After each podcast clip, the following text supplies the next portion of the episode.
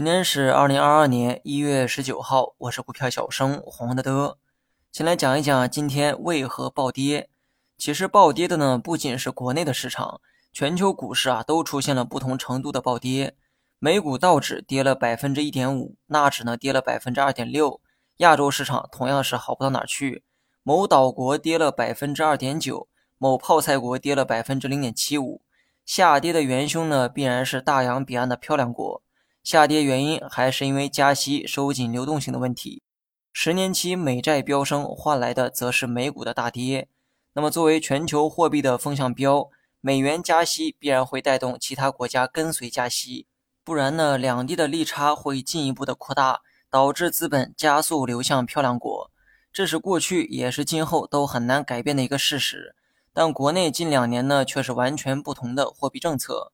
那么从目前的节奏来看，我们呢刚好和这个漂亮国相反，他们松我们紧，他们紧我们松。老美加息一定会对 A 股产生扰动，但这种扰动呢不会持久。如果那样的话，以我为主的货币政策就成了一个笑话。老美那帮领导啊说话呢都跟开玩笑一样，但国内领导可完全不一样，说出去的话泼出去的水。太详细的我也不敢讲，大家呢都明白就好。今天北上资金净流入八十亿。外资呢仍在看好 A 股的潜力。如果一天的数据不足以证明什么，那我们呢不妨看一看过去一个月的走势。下方的文稿啊是北上资金的走势图。去年的十二月十三号，大盘呢从三千七百点回落，一直跌到今天的三千五百五十点左右。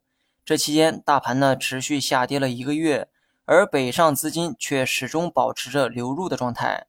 虽然流入的这个增速啊有所放缓。但与市场的大跌相比，形成了鲜明的反差。不知道这个客观事实啊，能不能给你带来一丝安慰呢？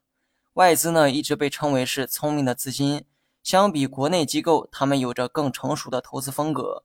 外资呢，都在用实际行动认可 A 股的价值，但有多少 A 股的投资者却在怀疑这一点呢？首先，做短线的话，目前的形势的确是不乐观，所以我的建议始终呢很明确，那就是不要做短线。有人觉得短线可以选择空仓，进而规避短期的一个大跌。这话本身呢没啥毛病哈，但基本只有小白才能说得出这样的话。不信我接下来模拟的这个场景，很多人都会觉得很熟悉。当市场持续下跌的时候，很多人呢会选择补仓，花光所有仓位之后，市场继续下跌，这个时候人们就会割肉空仓，但空仓呢一般坚持不了几天。因为他们会着急去抄底下一次的机会，但当抄底之后呢，市场继续下跌，于是剧情重演，也就是选择补仓，补仓之后继续下跌，最后又是无奈割肉空仓。可就在这个时候，市场出现了短暂的反弹，他们后悔之前的空仓，认为自己的抄底啊是正确的，只是一时间呢犯了错误，于是追高再买入，但买入之后市场又开始下跌。然后剧本再次重演，怎么样？这是不是很多人做过或者正在做的事情呢？所以说市场不好，谁都会亏钱，你只需要做到少亏一点就好。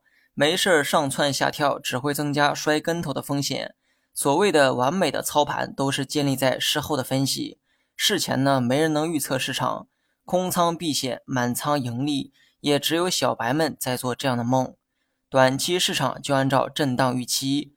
昨天呢还强调过哈，大跌之后很难衔接大涨，中间呢往往需要反复震荡的过程，短线机会始终是不明显，所以啊你懂得，中长线依旧是乐观的去面对，短期跌得多反倒是机会，低吸定投会是不错的选择，但不要因为我说了这话呀就去抄底，然后等着明天吃肉，选择低吸要确保市场跌出了新的平台，而不是跌一两天就去买。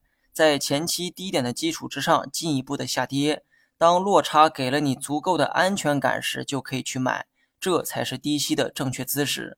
至于这个板块呢，就没啥好讲的了哈。现在的问题啊，不在板块，而是市场，盯着市场做判断就好。好了，以上全部内容，下期同一时间再见。